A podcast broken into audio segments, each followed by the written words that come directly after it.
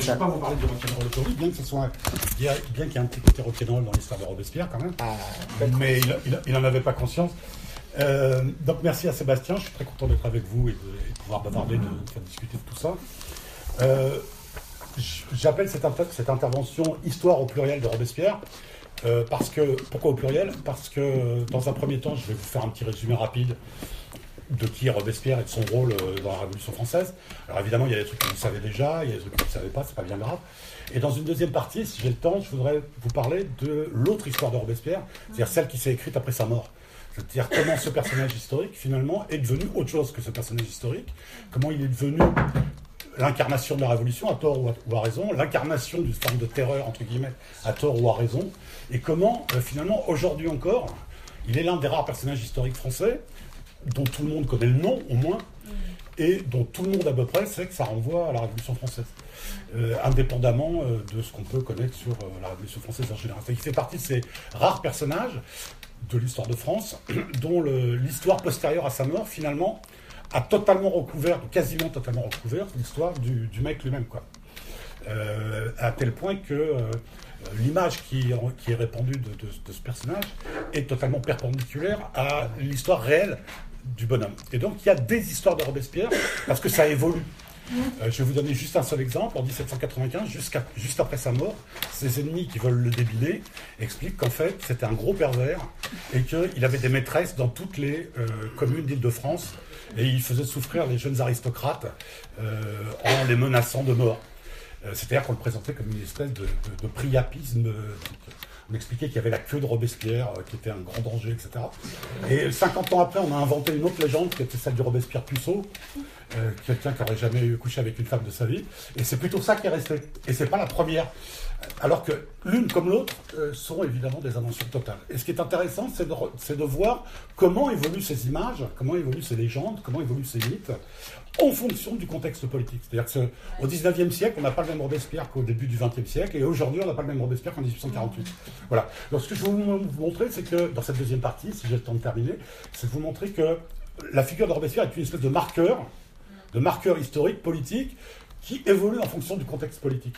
C'est-à-dire qu'en en 36, Robespierre devient un personnage euh, positif, alors qu'il ne l'était pas avant. En 68, il est un personnage positif. Au moment du bicentenaire, il est un personnage négatif parce que c'est, euh, pour dire vite, la contre-révolution qui a un peu le vent en poupe. Et voilà, etc. Et donc, finalement, euh, ce, que je vais vous, faire, c'est un, c'est un extrait euh, de ce gros bouquin euh, que j'ai fait à quatre mains avec euh, un pote à moi qui s'appelle Yannick euh, Bosque, qui est à l'université de Rouen. Alors, c'est un gros livre, mais c'est écrit gros. hein. Il y a- même- des images à l'intérieur. Donc évidemment, je ne vais pas pouvoir vous résumer tout ce qu'on a fait, mais c'est un bouquin qu'on a sorti il y a 3-4 ans. Et on, pourrait finalement ajouter, on aurait pu, si on rééditait maintenant, on pourrait rajouter 2-3 chapitres avec une nouvelle évolution depuis euh, 3-4 ans. C'est assez marrant, notamment dans la, dans la campagne, dernière campagne électorale. On a parlé de Robespierre en bien, en mal, etc., etc. finalement, à chaque étape de l'histoire de la politique française, la figure de Robespierre ressort parce qu'elle est un marqueur politique. Voilà, un marqueur politique entre gauche et droite, mais pas seulement entre gauche et droite, aussi à l'intérieur de la droite et aussi à l'intérieur de la gauche. Donc c'est assez, euh, c'est cette histoire-là qu'on a voulu raconter finalement, ce qui fait que notre bouquin n'est pas une biographie de Robespierre. Euh, Il y, a- il y a- un- gros chapitre qui résume, mais c'est pas une biographie de Robespierre, c'est plutôt une histoire des représentations de Robespierre euh, à travers euh, à travers les œuvres. Et donc, pour commencer, je vous montre une image, c'est Robespierre dans le jeu Assassin's Creed, euh, qui est sorti euh, il n'y a pas si longtemps, il y a 5 ans, je crois, euh, si ma mémoire est bonne. Et euh, c'est vraiment, il a vraiment une sale gueule. C'est vraiment le délit de sale gueule, mais il y a encore pire, on aura l'occasion de le voir. Mais dans le jeu Assassin's Creed, Robespierre est une espèce de cinglé, membre d'un culte, le culte d'Isis, je sais pas quoi. Euh, une espèce de cinglé qui veut tuer tout le monde autour de lui. C'est une image assez fréquente. Euh, je vais vous montrer maintenant une deuxième image, euh, assez grotesque aussi. C'est euh, Robespierre dans Les Visiteurs 3 à la Révolution, qui évidemment du point de vue cinématographique n'a pas un grand intérêt, mais du point de vue des représentations de la Révolution est assez marrante quand même. Euh, on le représente avec une espèce de perruque un peu ridicule, avec des, des lunettes dans sa perruque, un teint, un teint un peu livide, et là aussi quand même il, a, il y a quand même une sale gueule. Quoi. Alors en fait c'est un démarquage d'une image euh, de 1793 euh, dont je vous parlerai tout à l'heure. Tout ça pour vous montrer que quand on fait un film en 2000, euh, je ne sais plus combien euh, de quand il date, ça peut être 2015 ou un truc comme ça, ou 2014, euh, on, s- on- on utilise des images qui ont déjà deux siècles en fait. Euh, et on, et on les retravaille constamment, ces images. Ce qui fait que l'image qu'on peut avoir de Robespierre, y compris de son corps et de sa personne, c'est une construction. En vrai, on ne sait pas à quoi il ressemble. En vrai. Je vous montrerai tout à l'heure des images, euh, et, et vous, ve- vous verrez que ces images se contredisent l'une l'autre. C'est-à-dire que, bon, on sait qu'il n'était pas grand, on sait qu'il n'était pas gros, mais enfin, à part ça, on ne sait pas grand-chose. Euh, voilà. Ouais. C'était quoi son nom complet Alors son nom complet c'est Maximilien Robespierre. Alors avant la Révolution, ici Maximilien de Robespierre, mais c'est quelque chose de très euh, courant à l'époque. Le 2 ne veut pas dire, du tout dire qu'on est noble. Il ne l'est pas d'ailleurs. Et euh, il prétend pas l'être. Euh, et donc c'est pas du tout... euh, le 2 c'est comme Beethoven. hein. Ludwig von Beethoven. Il n'était pas noble Beethoven, même si c'était Louis de Beethoven. Donc c'était quelque chose de très, euh, de très courant. Alors- Voilà, j'y viens. Donc c'est ma première partie que j'ai appelée Maximilien Robespierre, tout simplement. C'est simplement une présentation rapide. Donc la famille de, de Robespierre est originaire de, de- de l'Artois, dans le nord de la France. hein, c'est pas un ch'ti, mais presque. Il est issu d'une famille de Robins, comme on dit à l'époque, c'est-à-dire d'hommes de loi, de petits euh, hommes de loi.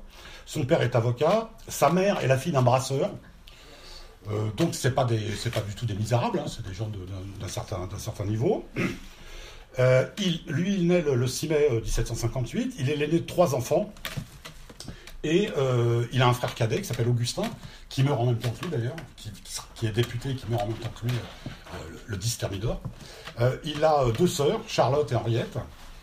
Charlotte qui va vivre une partie de sa vie avec son frère et Henriette qui aura un autre sort. Alors son père est lui signe de Robespierre, mais la famille n'est pas noble. hein. Sa mère meurt en 1764, il a 6 ans, et il y a tout un tas d'historiens, enfin de pseudo-historiens plus exactement, qui ont fait euh, des caisses de trucs sur le fait qu'il était orphelin, le pauvre malheureux, etc., etc., etc., et que c'est pour ça qu'il est devenu méchant par la suite.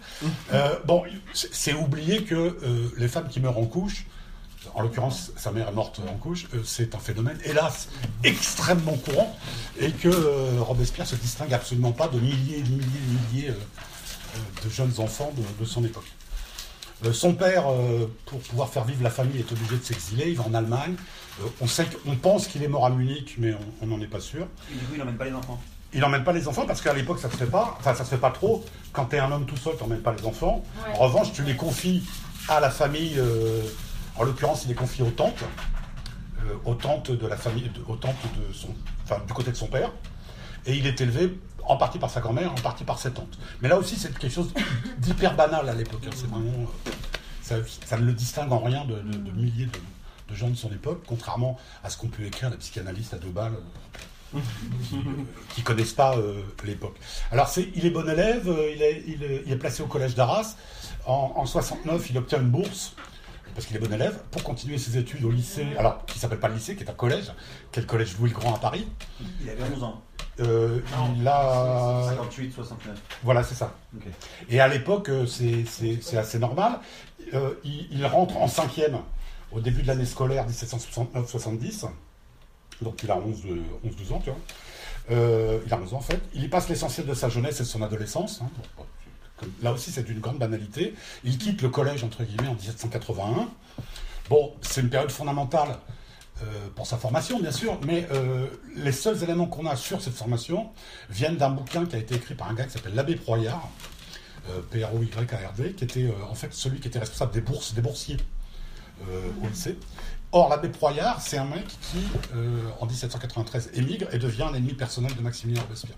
Et donc, en 1794, il écrit un livre où il le présente comme un démon à l'époque du collège. La preuve, il lisait des mauvais livres sur la chaise percée. Alors, on ne sait pas si les mauvais livres c'était des livres porno, si c'était Rousseau, parce que pour euh, l'abbé Proyard, Rousseau, c'est des mauvais livres. Enfin, il raconte que Robespierre, déjà, était pas très catholique, il aimait pas beaucoup assister à la messe, euh, etc. etc. Mais évidemment, Proyard écrivant en 1794, dans un contexte où lui était migré royaliste, évidemment anti-révolutionnaire, on peut douter d'un certain nombre de choses qu'était Broyard. C'est par exemple lui qui invente la légende, alors ça vous va peut-être vous étonner, mais vous avez peut-être vu ça dans des films, la fameuse légende de Robespierre qu'aurait raconté Louis XVI le jour du sacre, et ça aurait été Robespierre qui aurait été euh, dire le discours à genoux dans la boue, parce que ce jour-là il flottait, devant euh, Louis XVI, que Louis XVI l'aurait snobé, et donc finalement après il serait vengé contre Louis XVI. Hein, C'était un raté, il serait vengé. Ça c'est une invention pure et simple, ça n'a jamais existé.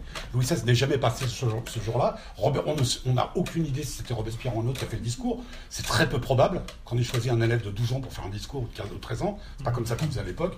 Général, c'était plutôt des maîtres un peu plus. Voilà, donc il y a très peu de chances, il y a quasiment aucune chance pour que l'anecdote soit vraie. Néanmoins, on la retrouve dans tous les films. Dans le film La Révolution française, qui était sorti dans le bicentenaire, on la retrouve, etc. Romain Roland l'a reprise, etc. Tout ça sont des inventions. Enfin, disons que il y a très forte chance que ce soit une invention, plus exactement. Je ne peux pas prouver que ça n'a pas existé, mais comme il n'y a aucune, euh, aucune source un peu sérieuse qui prouve que ça l'a été, euh, voilà. Donc tout ça pour dire que, y compris sur son enfance, on a des légendes sont totalement euh, absurdes. Tout ce qu'on sait, c'est qu'il était très bon élève. La preuve, et ça, on en a la, la preuve, il touche une, une, une bourse spéciale de 300 livres. 300 livres, c'est pas mal. hein. 300 livres, c'est euh, c'est- un salaire d'un an pour, euh, pour un artisan. Donc c'est pas mal. Il touche euh, une bourse parce qu'il a de bons résultats. Voilà. Euh, Qu'est-ce qu'il fait? Bah, Il doit suivre des cours. euh, il a un, un lit, euh, une table. on s'emmerde pas mal dans les collèges de l'époque. hein, on va à la messe, etc., etc. Plus tard, Robespierre dira dans un de ses discours que depuis le collège, il était très mauvais catholique.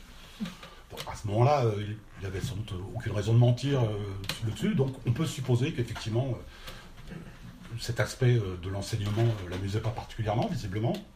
Bref, euh, il devient euh, bachelier, il est reçu avocat euh, au, au barreau de Paris, mais à l'époque, être reçu avocat, au barreau de Paris, ça ne fait pas de vous un avocat euh, qui exerce. C'est une espèce de titre. Parce qu'en fait, il n'a pas le pognon, Robespierre, pour s'installer à Paris. Il n'est pas assez riche. Il, euh, il est d'une famille, euh, euh, pas pauvre hein, du tout, mais il n'est pas non plus d'une famille aisée. quoi. Et donc, Il devient avocat à quel âge? Il devient avocat, et donc je te dis en, Juste bachelier, quoi. euh, 18 ans, 17 ans. euh, bah, ça- attends, en 80. Il devient bachelier le 31 juillet 80. Donc 80, il a 22 ans. voilà. Voilà. Donc il reçoit la licence, etc. Et il revient s'installer à Arras pour. Parce que Arras, il, il est connu. Et pourquoi il est connu? Parce que ses tantes euh, sont très proches des milieux cathos de la ville. Elles sont très proches de l'évêque de, la ville, qui s'appelle Monsieur Monseigneur de Conzieux. Et euh, il va ouvrir euh, un truc d'avocat et il va avoir des clients. Et ces clients, il aura, parmi ces clients, il y aura pas mal d'ecclésiastiques. Parce que par ses réseaux, il connaît du monde.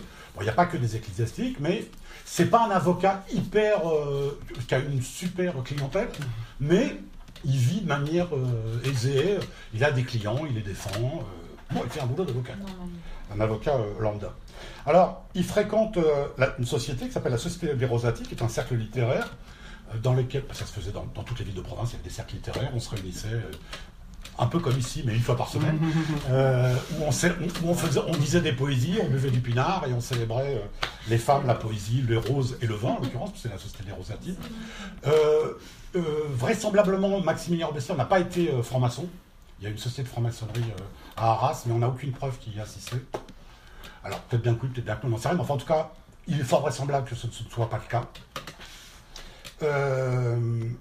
Robespierre est un, se veut avocat, mais il se veut aussi homme de lettres. Il, écrit des textes littéraires. Et à l'époque, une des formes de la littérature, c'est le plaidoyer, c'est le plaidoyer juridique. C'est-à-dire, on écrit sur une cause. En l'occurrence, il défend un client à un moment donné, euh, et il va être admis à l'Académie d'Arras. Donc, il rentre à l'Académie d'Arras en 1783, et il participe à des concours académiques, parce qu'à l'époque, il y a des concours académiques. On lance une question, les intellectuels de tout le pays répondent, euh, ils écrivent des, des et ils les soumettent à un jury et le jury euh, décerne un prix. Et donc parmi ces concours, il participe à un en faveur notamment de la question des bâtards.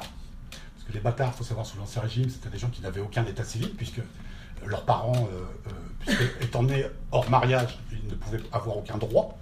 Et donc Robespierre défend euh, l'égalité des droits entre les, entre les enfants naturels, à l'époque on dit les bâtards, et les enfants légitimes. Les Voilà. plaidoyers, c'est euh, c'est des documents qui sont publiés dans quoi pour Euh, c'est des, des brochures, c'est des brochures qui sont imprimées. ça, euh, Alors en général, ceux qui ont un peu de pognon les, les font imprimer à, à 30-40 exemplaires, ils les distribuent. Et si jamais le, le truc a un prix, si le truc a un prix, à ce moment-là, la, la somme qui est versée sert à, à, à le publier, non, à le publier Ah, à 1000, d'accord. 2000 exemplaires, et donc à le, tu vois, ça, ça donne une espèce de publicité. Euh, c'est- pas des grosses sommes, mais c'est des trucs qui permettent aux, gens qui ont fait le, plaidoyer de, euh, de faire connaître, de se faire connaître. Alors, bref, il écrit un certain nombre de trucs comme ça, et en, en disant en 1789, il est un avocat connu. Voilà. C'est pas du tout un raté, comme certains l'ont écrit, c'est un mec qui a une honnête aisance, qui est connu, qui est d'ailleurs suffisamment connu pour que, en 1789, au moment où le roi Louis XVI euh, demande à élire des délégués aux États généraux, un certain nombre de corporations de la ville d'Arras s'adressent à lui pour lui demander de rédiger leur cahier de doléances. Alors, la co- la- en l'occurrence, la corporation des savetiers, euh, ceux qui fabriquent les salades, euh, qui est l'une des corporations les plus pauvres, euh, a très peu de gens qui savent lire et écrire. Et donc, ils s'adressent à Robespierre pour écrire leur, leur cahier de doléances. C'est-à-dire que dès ce moment-là, il a une réputation qui est une réputation du mec qui défend le peuple. Quoi. Qu'on s'est adressé à lui et pas à quelqu'un d'autre.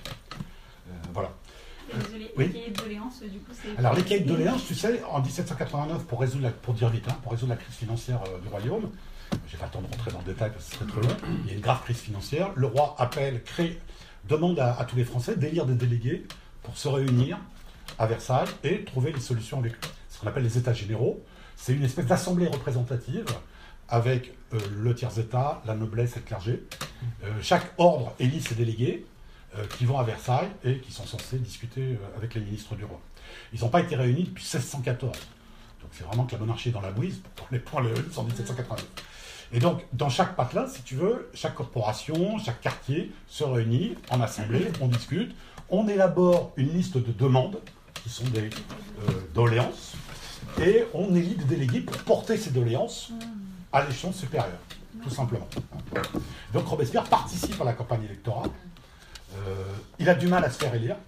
Il a du mal à se faire élire parce qu'il y a un parti euh, à Arras, qui est visiblement un parti aristocratique, qu'il n'aime pas beaucoup, et qui ne veut pas que ce gars-là euh, soit député à Versailles. Finalement, il réussit à être élu. Il n'est pas élu du tout parmi les premiers. Il est élu plutôt au milieu de la liste de, délégués, mais il est élu. Et donc il part à Versailles. Et quand il arrive à Versailles, le 5 mai 1789, quand s'ouvrent les États généraux, personne ne le connaît. Enfin, il est connu dans son patelin. Pour dire vite, euh, il y a quelques gars qui ont lu un petit peu ses mémoires, ses plaidoyers euh, en faveur des bâtards, etc., etc., mais c'est pas un personnage central. Alors que quelqu'un comme Mirabeau, par exemple, en 1789, il est très connu.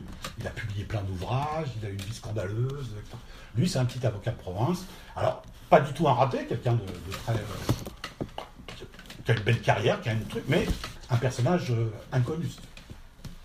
Et donc, il fait partie très vite, en quelques mois, en 6, 7 mois, 8 mois, il va, devenir de plus en plus connu. Pourquoi est-ce qu'il va devenir de plus en plus connu? Parce que d'abord, il va prendre la parole une cinquantaine de fois à l'Assemblée. Alors, d'abord, ça s'appelle les États généraux, ensuite, ça s'appelle l'Assemblée constituante, quand les révolutionnaires décident de transformer ça en Assemblée nationale. C'est le fameux serment du jeu de paume, vous en avez déjà entendu parler. Et il intervient une cinquantaine de fois à peu près, ce qui est à la fois beaucoup et pas beaucoup. Beaucoup parce qu'il y a plein de députés qui interviennent jamais. Et pas énormément parce qu'un mec comme Mirabeau intervient 300 fois, 400 fois, euh, parce que c'est un super orateur, etc. Mais à chaque fois qu'il prend la parole, il parle toujours dans, dans le même sens. Il défend les insurrections populaires euh, contre ceux qui veulent envoyer l'armée contre eux. Quasiment à chaque fois, son intervention, c'est de dire n'envoyons pas l'armée, on réfléchit, peut-être que les émeutiers raison, il faut voir, euh, etc. Donc il prend une série de positions qui le font ressortir de la masse, alors qu'au départ, vraiment, personne ne le connaît.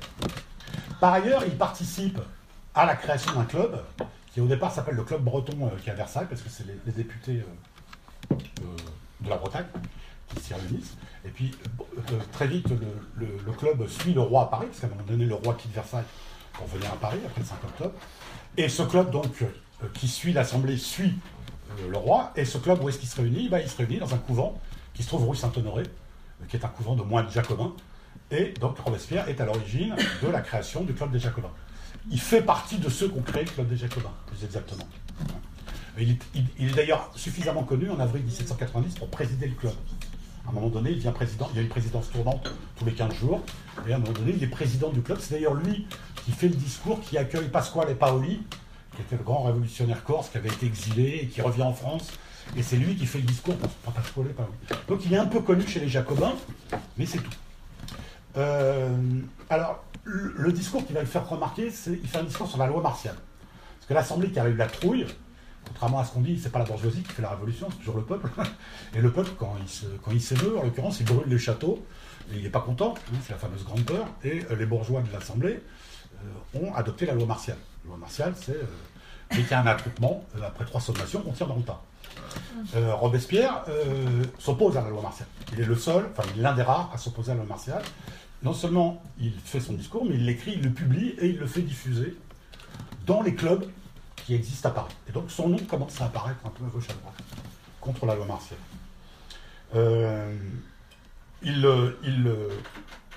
Il s'oppose à la prétendue nécessité de faire tirer sur le peuple affamé. Et c'est à partir de ce discours que les journalistes royalistes, donc ses ennemis, vont commencer à le mettre en avant. Ils vont le mettre en avant en inventant des trucs sur lui, parce qu'évidemment, comme personne ne le connaît, on peut inventer n'importe quoi. On va dire, ah, tiens, ce gars, il s'appelle Robert Pierre, et pas Robespierre. Euh, bon, ça, à la limite, c'est pas grave, parce qu'à l'époque, euh, l'orthographe des noms. euh, mais pourquoi ils l'appellent Robert Pierre? Parce qu'ils disent qu'il est le descendant de Robert Damien. Robert Damien, c'est celui qui a essayé d'assassiner Louis XV à coup de canif sous le règne de Louis XV. Donc il dit, ah, c'est le descendant du régis. Pourquoi? Parce que c'est un député populomane, disent les journaux royalistes. Il aime trop le peuple, il est populomane, ce gars-là. Il défend euh, les insurgés. Euh, C'est pas très bien. Et puis, il a de mauvaises fréquentations. On lui invente une maîtresse arrangère qui vend du poisson. Parce qu'évidemment, c'est le truc le plus dégueulasse qu'on puisse trouver, c'est une maîtresse arrangère. Inutile de vous dire qu'il n'avait pas de maîtresse arrangère, mais peu importe, on lui invente une maîtresse arrangère et on raconte des histoires sur les amours de Robert Pierre avec sa maîtresse arrangère, etc. Donc les premiers à raconter des, des, sur Robespierre, c'est les journalistes royalistes, évidemment, pour des raisons évidentes, parce qu'ils voient dans ce personnage une espèce de gauchiste, entre guillemets, pour dire vite. C'est-à-dire un défenseur, un type qui défend les insurrections. Et donc, euh, vous avez pas mal, de, pas mal de journaux, notamment les Amis, des- du Roi, un journal royaliste, les Actes des Apôtres, qui décrivent Robespierre et qui l'accusent d'être un incendiaire, un anarchiste, un démagogue, un apôtre du massacre, un exagéré. Et donc, tous ces termes-là reviennent euh, contre Robespierre. Alors, Robespierre, pardon Ce qui est marrant, c'est qu'il y a des similitudes avec euh, certaines attaques qu'on peut entendre aujourd'hui. euh. Bah Ah oui, bah oui, oui, oui. évidemment. Le, le- le- le vocabulaire, le vocabulaire de l'invective, il est, il est limité finalement. Euh, alors, il participe à la- au débat sur la déclaration des droits de l'homme des droits de l'homme et du citoyen. Notamment, il, euh, il intervient pour défendre la liberté des opinions religieuses. Il fait un grand discours sur la liberté de la presse le 24 août. Et en fait, dès que la déclaration des droits de l'homme euh, est adoptée, le 26 août 89, ça devient pour, la déclaration devient pour Robespierre l'axe. C'est-à-dire qu'on on- on peut dire que du 26 août 89 jusqu'à sa mort, il ne va cesser de se référer toujours au même texte, le texte de la Déclaration des droits. C'est-à-dire qu'il va juger toutes les mesures à l'aune de la Déclaration des droits. Dans tous ses discours, il commence par la Déclaration des droits dit que, et vous avez fait ça. Et donc c'est le contraire de ce que dit la Déclaration des droits. Or, la Déclaration des droits, c'est la base de votre Constitution, donc si vous avez fait un truc, c'est anticonstitutionnel. Donc toute sa stratégie politique, tout son discours politique, c'est la Déclaration des droits. Camille Desmoulins, par la suite, dira de lui, il était un tableau vivant de la Déclaration des droits. C'est-à-dire qu'il ne cessait de parler de la Déclaration des droits. Euh, alors, il défend euh, la citoyenneté de plein de droits pour les comédiens, pour les juifs, pour les protestants. Euh, il défend, le,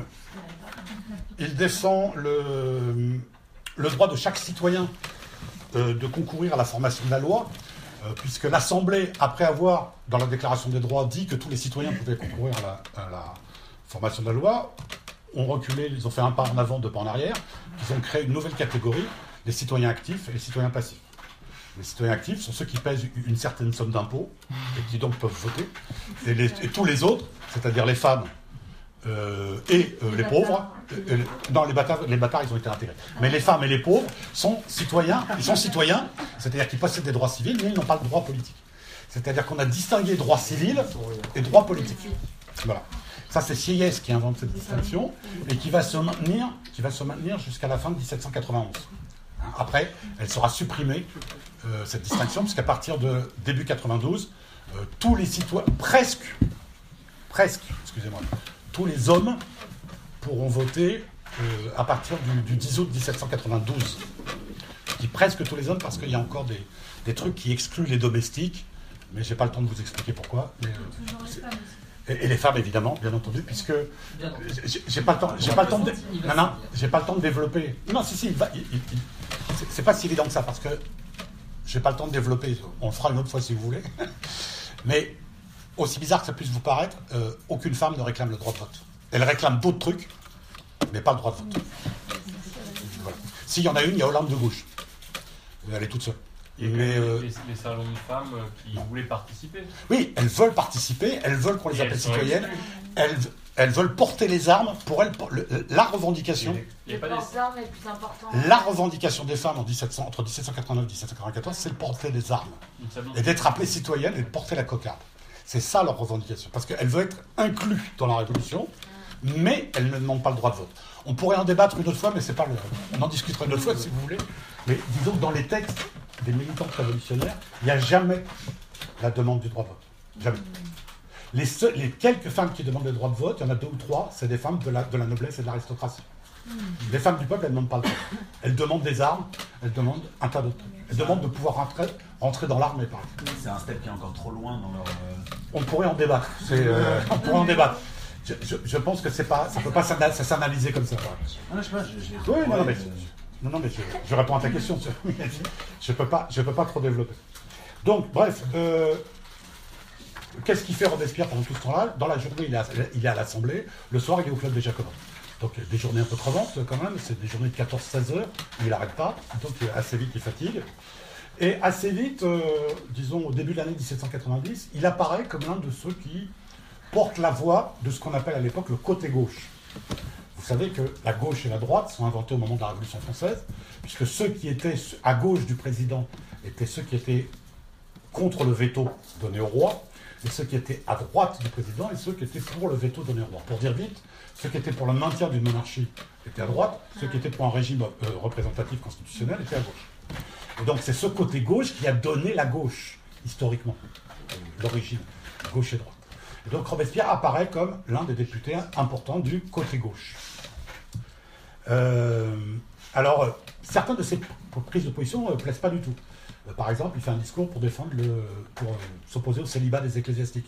Tout le monde se marre, euh, c'est un scandale, comment, les prêtres, etc. Si, si, il faut que les, il faut que les ecclésiastiques soient des citoyens comme tout, comme tout le monde. Il intervient pour que les prêtres pauvres aient des pensions un peu plus conséquentes. Il connaît bien le milieu ecclésiastique, comme je vous l'ai dit, hein, il connaît bien les- prêtres. Par contre, il demande que l'on baisse les pensions données aux évêques, qui, selon lui, sont trop élevées. Donc il y a toujours une dimension sociale dans ces interventions. Et donc les journaux patriotiques euh, avancés, euh, de plus en plus, vont relayer ces prises de position, vont publier ces discours. Parmi ces journaux patriotiques démocratiques, il y a les Révolutions de France et de Brabant, de Camille Desmoulins, il y a l'Orateur du peuple de Fréron, il y a l'Ami du peuple de Marat, etc.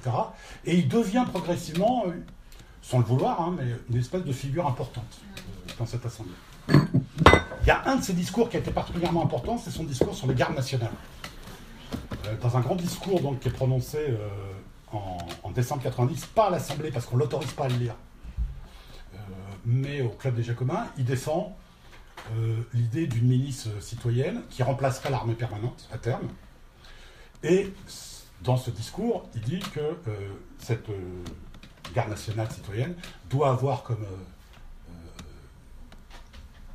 merde. comme devise, merci. Je me dis bien ça. Comme devise, liberté, égalité, fraternité. Donc c'est pas lui qui invente, parce que c'était déjà dans l'air. Déjà dans l'air, il y avait déjà des gens qui...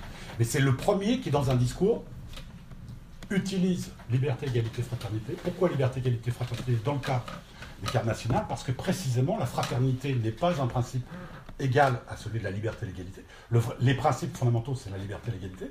Mais la fraternité, elle est la conséquence de la mise en œuvre de la liberté et de l'égalité. Tu es libre, je suis libre, nous sommes égaux, donc nous sommes frères. Donc la fraternité est une conséquence des deux, des deux premiers principes. Et, ce n'est pas un hasard si il pose la question de la fraternité dans le cadre du maintien de l'ordre. C'est-à-dire que le maintien de l'ordre, il ne doit pas être fait contre euh, le peuple, il doit être fait pour le peuple, pas contre le peuple. Et évidemment, on ne lui permet pas de lire son discours, et il est obligé de le lire aux Jacobins, mais son discours va être diffusé, notamment il va être diffusé un peu partout en France. Et euh, il va avoir plein de contacts, euh, des correspondances avec notamment les patriotes de Marseille, les patriotes de Toulon, les patriotes d'Avignon qui vont le, féliciter. Et ils vont commencer des correspondances. Et à ce moment-là, il devient un personnage connu, pas partout, il devient, à commence à être un personnage connu un peu partout, euh, dans le sud, dans l'ouest. On fait référence au discours de Maximilien Robespierre, etc. etc. C'est-à-dire que ce type qui, au point de départ, est connu par personne quasiment à Paris, devient progressivement, par son activité, une personnalité importante. Ce que, ce que disait Oui. C'est que enfin, le club des Jacobins avait des succursales euh, dans les. C'est pas vraiment des succursales, Enfin, des. des sociétés sœurs. Voilà, c'est ça. ouais. C'est-à-dire qu'en fait, les. Voilà, c'est-à-dire que, euh, en fait, euh, bon, je ne peux pas développer, mais entre 1789 et 1791, il y a eu plusieurs milliers de clubs politiques qui se sont constitués dans la plupart des grandes villes, en fait, dans un premier temps, et ensuite dans un deuxième temps dans les petites villes, voire dans les campagnes. Euh, mais ces clubs ne sont pas tous des clubs euh, affiliés aux Jacobins. Euh, au plus fort de, l'influence jacobine, il y a 8000 sociétés jacobines. En France, c'est en 1793, et, et en fait, en tout, il y a, si je ne dis pas de bêtises, 27 000 sociétés à peu près. C'est-à-dire que même à, sa plus forte influence, les sociétés jacobines sont minoritaires parmi les sociétés politiques. Et de toute façon, les jacobins, c'est pas un parti. C'est-à-dire que chaque société reste totalement souveraine. Il n'y a pas un comité central avec des mecs qui décident. Ce sont des réseaux, c'est des réseaux horizontaux. C'est des réseaux de correspondance. Euh, euh, ça pourrait ressembler à des réseaux euh, sociaux d'aujourd'hui, si vous voulez. C'est des gars qui échangent des informations et qui, se donnent des conseils les uns aux autres. Même si évidemment la Société des Jacobins de Paris, elle a une espèce de prestige. Pourquoi? Parce que, parce que ses membres, c'est des députés. Mais cela dit, ça viendrait à l'idée de personne que la Société des Jacobins dise à telle société, euh, vous allez faire ça. Le mec leur dit, ben, ça va pas. De quel droit Comment est-ce qu'ils vivaient, euh, du coup, euh, concrètement, euh, les, dé- tous les députés, ils avaient des. enfin, C'est délégués ou députés déjà. Ouais. ben, touchaient, ils touchaient une, une- une indemnité et ils vivaient à Paris. Quoi. Parce qu'à un moment donné, il a déménagé définitivement à Paris. Euh, non, Alors qu'avant, il n'avait pas l'argent. Non, non, non, non, il, a, il, vivait, il vivait dans une chambre, de, enfin dans une, dans une auberge, une chambre d'hôtel d'abord. Après, il est retourné à Arras. Et après, quand il est revenu à Paris, il a trouvé refuge euh, chez un de ses amis, qui était menuisier, qui était patron de menuiserie du Play. Et il avait un petit appart. En fait, il avait deux, deux pièces. Il avait une chambre et un cabinet. Et il vivait chez les Duplay, dans la famille Duplay. C'était euh, juste, en fait, juste à côté du club, à côté du, du club des Jacobins. Les mêmes combats qu'aujourd'hui. Hein Les mêmes, euh, les mêmes galères qu'aujourd'hui. Euh, oui, enfin non. Euh, avec avec, sa, avec sa- son indemnité de député, il vivait correctement. hein. Il envoyait même du pognon à sa sœur à Arras. De toute façon, Robespierre, c'est quelqu'un d'assez. euh, il avait des goûts assez simples. C'est pas quelqu'un qui claquait son pognon. Il aimait les oranges, le café et le chocolat. Donc, il achetait des oranges et il buvait du café et il bouffait du chocolat. Et pour le reste, bon, ça coûtait cher à l'époque quand même, c'était pour du luxe. Mais, je veux dire, c'était pas quelqu'un qui se ruinait ni en fringues ni en. Que sais-je. apparemment, étaient café, là, c'est pas tant de luxe que ça. Parce Euh, et parce tu as raison. Il y a eu un moment où justement Tu as ils, raison. ils ont décidé de ne pas manger du café. De ne plus boire de café de plus boire de café parce que euh, les, les autres ne pouvaient pas. Il a fait un truc du style, Ouais, ouais. euh, nous ne pourrons pas. euh, C'était le sucre. Voilà. C'était quand, quand il y a eu, quand il y a eu les, les- avec, la, avec la question de l'esclavage à son moment.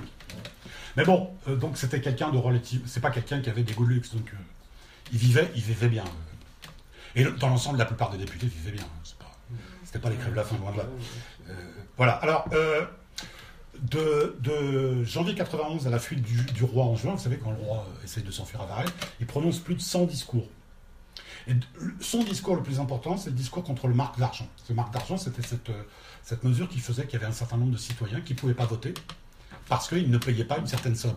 Et par ailleurs, ils ne pouvaient pas être élus parce que la somme pour pouvoir être élu est encore plus élevée que celle pour être électeur. Donc il y avait un double verrou, un verrou pour être électeur et un verrou pour être élu. Donc- accès, en Pardon fait, Pas aucun accès en fait. euh. Bah, s'il y avait que les plus riches qui pouvaient être quoi. Euh, au, alors, au niveau euh, électeur, c'était quand même très large. C'est-à-dire qu'il y avait quand même, si je dis pas de bêtises, si ma mémoire est bonne, euh, que je ne dise pas de bêtises, il y avait à peu près 5 ou 6 millions de votants possibles. Ce qui, pour l'époque, est gigantesque. hein. Il y a 28 millions d'habitants. Si vous enlevez les jeunes, euh, les très très jeunes, quand même la moitié de la population, si vous enlevez les femmes, euh, ça fait 5 millions, ça fait quand même pas mal de monde. Finalement, en 89-90, il y a plus de votants que de non-votants. C'est c'est un système, c'est un système censitaire, mais c'est pas un système censitaire euh, ultra strict au premier niveau. En revanche, il est très strict au niveau supérieur. C'est-à-dire qu'il faut vraiment être riche pour pouvoir être élu. Et qui c'est qui avait mis cette. euh, C'est Sieyès qui l'a proposé, c'est le comité de constitution qui l'a adopté. Ouais. C'est Sieyès qui a proposé ce, ce truc-là.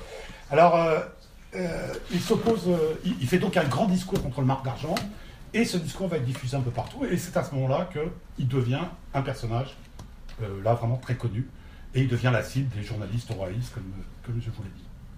Il, a aussi, joue aussi un rôle très important dans d'autres débats, notamment dans le débat pour les droits des hommes libres de couleur. Alors, contrairement à ce, que certains disent, euh, qui connaissent pas très bien, il ne se prononce pas contre l'esclavage. Parce que le débat, c'est pas pour ou contre l'esclavage. Le, le débat à l'ordre du jour, c'est pas ça. Le débat à l'ordre du jour, c'est est-ce que les noirs libres, et il y en a, beaucoup, est-ce que les noirs libres auront les mêmes droits que les blancs?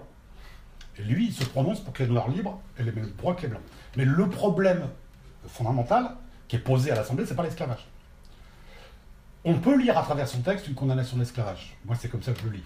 Euh, D'autres sont pas d'accord, d'autres disent que Robespierre se limite à celui des droits euh, euh, des, des hommes de couleur. Bon, il y a des débats entre historiens, ils ne sont pas d'accord. Euh, mais en- incontestablement, il s'intéresse à cette question de l'esclavage, il s'intéresse euh, à cette question des droits des, des Noirs. hein. Et il les défend. Et il défend les droits des Noirs. C'est dans ce- cette fameuse séance du, du- du 13 mai 91 qu'il prononce cette phrase qui fait hurler toute l'Assemblée. Le mec monte sur les tables en insultant. Il dit Périssent les colonies, il fallait sacrifier notre gloire et notre liberté.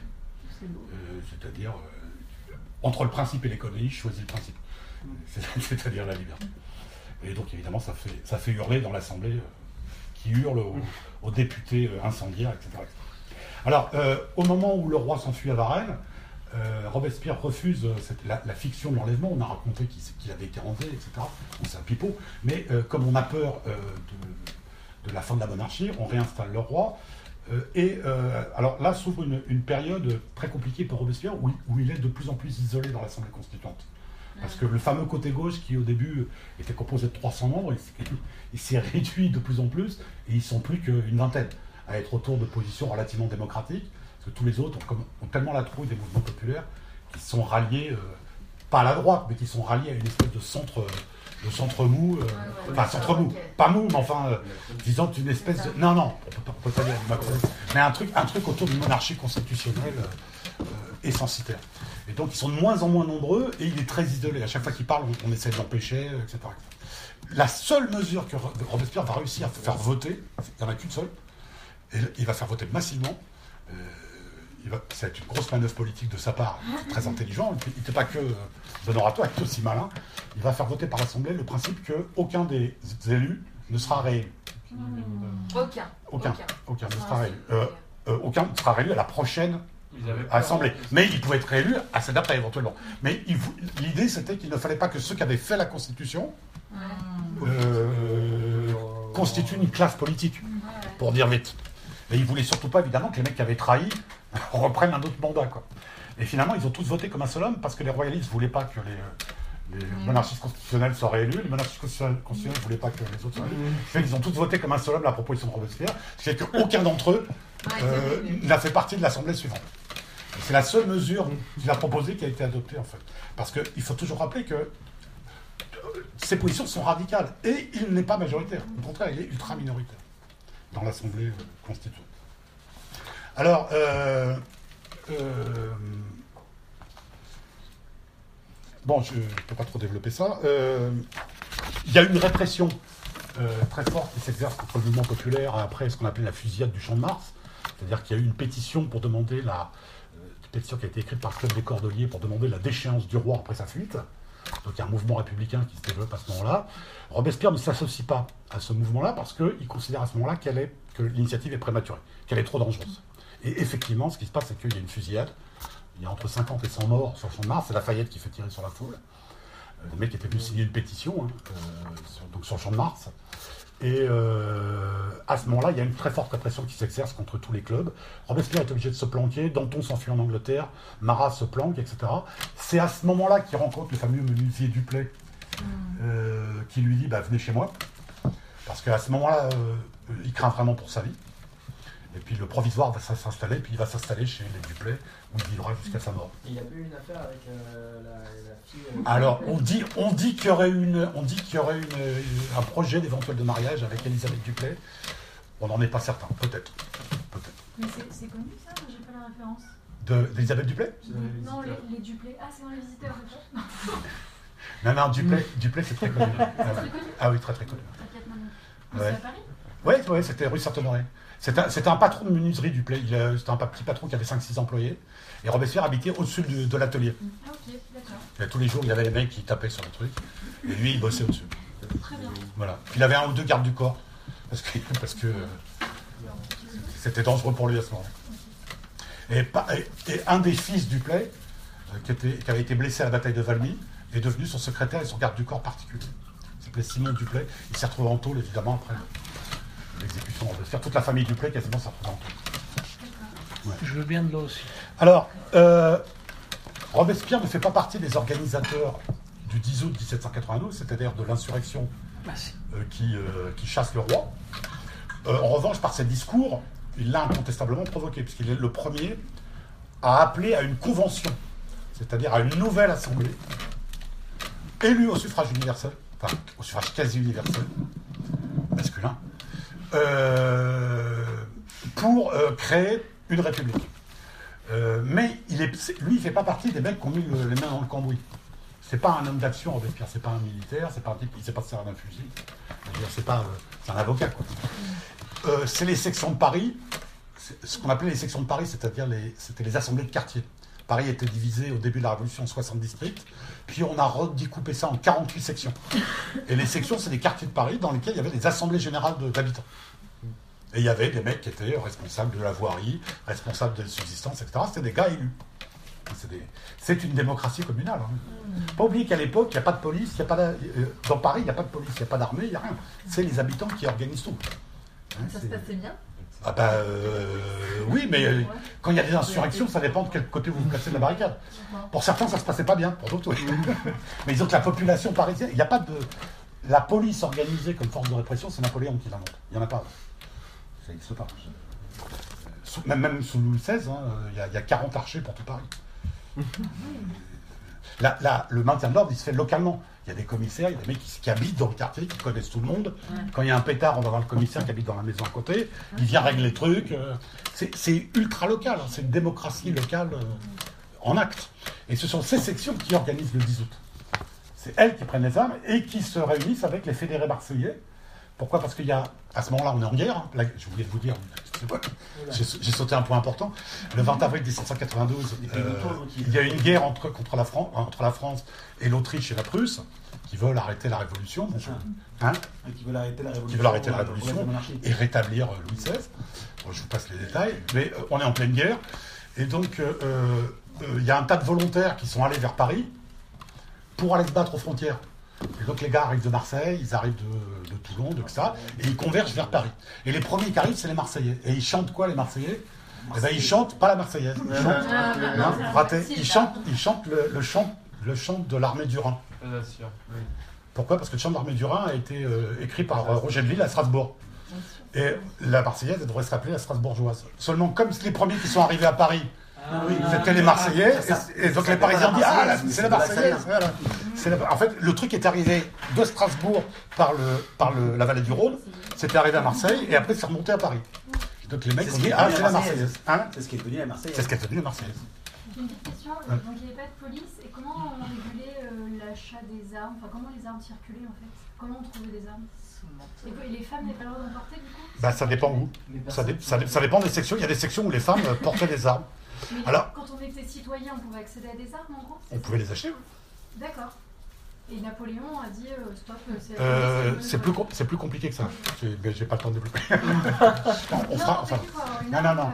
euh, en fait, les sections ont des armes parce que comme ce sont elles qui sont censées surveiller les contre-révolutionnaires, il faut, il faut qu'ils aient des armes, notamment pour faire ce qu'on appelle les visites domiciliaires. C'est-à-dire qu'ils font de temps en temps, font des perquises, font des perquisitions, et donc il y a des, y a des- ils ont des armes. Alors ils n'en ont pas énormément d'ailleurs des armes. Souvent c'est plutôt des armes blanches. C'est souvent des piques, des sabres, euh, plus que des. euh, ils ont aussi des fusils, mais il n'y en a pas énormément. Mais la seule force armée à partir de 1792 à l'intérieur de Paris, c'est une garde citoyenne avec des mecs qui ont des armes. C'est des, citoyens lambda. Il n'y a pas d'armée. L'armée n'est pas dans Paris. Il n'y a pas d'armée. acheté à des armeries Oui, on les achète à une manufacture d'armes. Il y a des manufactures d'armes qui les fabriquent. Alors donc, euh, la monarchie euh, tombe et on élit une nouvelle assemblée, la Convention, euh, dont Robespierre fait partie puisqu'il est élu le premier de tous les députés de Paris. déjà connu à Paris. Euh, il est élu en fait par 14 départements, parce qu'à l'époque, on pouvait être. euh, on pouvait, être, euh, on pouvait se présenter dans, dans 14 départements, et on ne se présentait pas, c'était les citoyens qui présentaient des candidats. Il n'y a pas de déclaration de candidature. Dans les assemblées électorales, les mecs disaient Ouais, on veut voter pour machin, machin, machin et machin. Et donc il a été élu, je dis 14, je crois que c'est même 26 départements, où il est arrivé premier. Donc à ce moment-là, il est, il est déjà un personnage extrêmement euh, populaire, Un suffrage universel masculin masculin, suffrage universel masculin. Et euh, donc on élit, on- les, les députés, les députés arrivent à Paris, les députés arrivent à Paris, et la première chose qu'ils font, c'est qu'ils proclament la République. Ou plus exactement, ils ne proclament pas la République d'ailleurs, ils proclament l'abolition de la royauté, et non pas de la monarchie, parce que pour les révolutionnaires, la monarchie, elle est déjà tombée. Elle est tombée en 1789. Certes, il y avait un roi, mais c'était plus une monarchie. C'était un régime constitutionnel avec un roi. Et donc, on- en abolissant la royauté, finalement, l'idée, c'est de revenir à 1789 et à la déclaration des droits. Je ne sais pas si vous comprenez ce que je veux dire. C'est que nous, on a tendance à opposer république et monarchie. À l'époque, pour eux, l'idée que dans une république, il y a un roi, c'est pas forcément un problème. On peut avoir une république avec un roi pourvu qu'il y ait une constitution et une déclaration des droits. surtout. Hein. Comme en Angleterre, sauf qu'en Angleterre, ils n'ont pas de constitution, ils n'ont pas de déclaration des droits. Aujourd'hui, aujourd'hui encore. Il n'y a jamais eu de déclaration des droits en Angleterre. Enfin, s'il y a un truc qui s'appelle le Bill of Rights, mais qui n'est pas une déclaration des droits de l'homme et du citoyen. Oui, ça fait partie des textes constitutionnels, si tu veux, mais il n'y a pas un texte de, de constitution en Angleterre. Aujourd'hui encore. Il y a un ensemble constitutionnel. Alors donc, Robespierre euh, à la Convention, là, il fait figure de leader, et progressivement, il va s'opposer, ou plutôt, au point de départ, c'est pas tellement lui qui s'oppose d'ailleurs, euh, lui, il fait partie de ce qu'on appelle la commune insurrectionnelle de Paris, c'est-à-dire que quand les, sections ont créé, euh, ont préparé l'insurrection, ils ont élu des délégués. Hein? Et lui, Robespierre a été élu par sa section, par son quartier, la section d'Épique. Euh, Il habitait dans un quartier qui s'appelle la section d'Épique, et donc à rue Saint-Honoré. Et donc il est élu comme délégué à la commune insurrectionnelle. C'est cette commune insurrectionnelle qui, au lendemain de l'insurrection, réorganise euh, la situation à Paris. Donc on est dans une espèce de situation de double, double pouvoir, avec d'un côté la commune de Paris et les sections de Paris, très radicaux, très démocratiques, très républicains. De l'autre, une assemblée qui, au point de départ, ne l'est pas du tout. Euh, donc, dans cette situation de double pouvoir, euh, la, disons, la majorité de droite, pour dire vite, de l'Assemblée euh, de la nouvelle Convention, a peur de ce pouvoir parisien et cherche à tout prix à dissoudre cette commune insurrectionnelle et à revenir à un régime ordinaire, disons. Les ordres de grandeur C'est quoi les ordres de grandeur à la, à la convention et- Alors, il faut bien comprendre un truc, c'est comme il n'y a pas de parti à la Convention, c'est toujours difficile de dire des ordres de grandeur. Ouais. Parce qu'on on divise généralement par des Girondins, des Montagnards, etc. etc. mais c'est toujours très difficile parce que vous pouvez très bien avoir hein, sur certains votes un Girondin qui va voter avec les Montagnards et sur un autre, un Montagnard qui va voter avec les Girondins. Il n'y a pas de discipline de vote à l'époque. N'y a pas les mecs qui, qui sur la couture des pantalons, on leur dit il faut voter comme ça, ils votent. Non, ils votent de manière. euh, Alors, ça ne veut pas dire qu'ils votent, qu'ils ne sont pas des potes et qu'ils ne sont pas d'accord avec leurs potes. Mais il n'y a pas de discipline de. C'est toujours très difficile d'établir. euh, parfois, euh, la gauche va avoir la majorité sur une, sur une mesure, parfois, elle va, avoir, elle va être totalement minoritaire sur une autre. Alors, dans cette convention, progressivement, hein, ça ne se fait pas tout de suite, mais progressivement, au bout de 3-4 mois, disons, apparaissent deux noyaux, pour dire vite. Un noyau qui est la députation de Paris, avec Robespierre, avec euh, Guillaume Varenne, avec Collot d'Herbois, avec, euh, avec Marat, euh, etc., etc. Ça va être ce qu'on va appeler la montagne. On va appeler la montagne. On les appelle pas les montagnards parce qu'ils sont en haut de l'Assemblée, on les appelle, il y a ça dans plein de bouquins, c'est une ânerie. On les appelle les montagnards parce qu'à l'époque, la montagne, c'est le symbole de la liberté. C'est la montagne, l'air pur de la montagne. Et euh, pour dire vite, là aussi, la un autre noyau se constitue qui défend, pour dire très très vite, une république propriétaire, une république euh, moins démocratique, pour dire vite, et surtout très libérale du point de vue économique, qui est contre toute loi limitant le commerce des grains, par exemple. Et ça, c'est ce qu'on va appeler les Girondins ou les Brissotins. La différence entre les Girondins et, et les, Jaco- et les Montagnards, c'est pas du tout comme euh, le disent euh, à longueur de journée euh, les journalistes, euh, l'opposition entre des centralisateurs et des décentralisateurs. Ça n'a rien à voir avec ça. Les plus décentralisateurs, c'est les Montagnards. Et les centralisateurs, c'est les, les- les Girondins. Donc, quand aujourd'hui on parle d'un Girondin pour parler d'un décentralisateur, on fait un contresens historique absolu. Exactement l'inverse. Le projet de constitution Girondin est un projet centralisateur, alors que le projet de constitution montagnard est un projet ultra décentralisateur. C'est contresens absolu. Si on veut parler de centralisation, celui qui centralise l'État et qui euh, crée l'État centralisé moderne, c'est pas, euh, c'est pas la Révolution, c'est Bonaparte, c'est Napoléon. Donc plutôt que de parler de, de centralisme jacobin, on devrait parler de centralisme bonapartiste, en réalité. Euh, donc, une opposition fondamentale entre ces deux groupes va agiter l'Assemblée et Robespierre fait figure de leader du groupe montagnard, pour dire vite.